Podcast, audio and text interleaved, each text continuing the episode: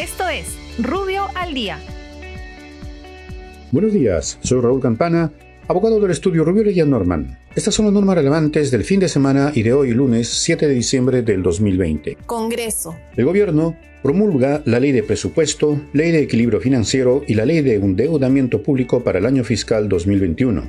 Por otra parte, deroga la ley 27360 que aprobó las normas de promoción del sector agrario.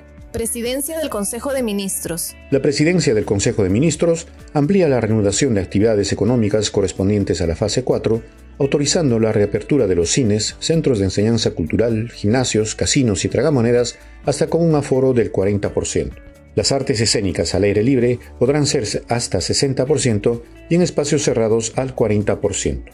Igualmente, tratándose de los centros comerciales, el aforo se amplía al 60%, los restaurantes al 60% en espacios cerrados y 70% en zonas abiertas, las mismas que podrán comprender los espacios públicos colindantes a dichos establecimientos cuyo uso no generará ningún tipo de contraprestación.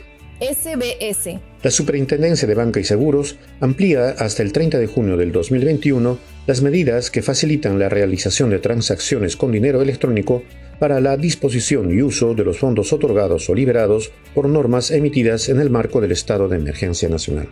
Muchas gracias, nos encontramos mañana. Para más información ingresa a rubio.pe. Rubio, moving forward.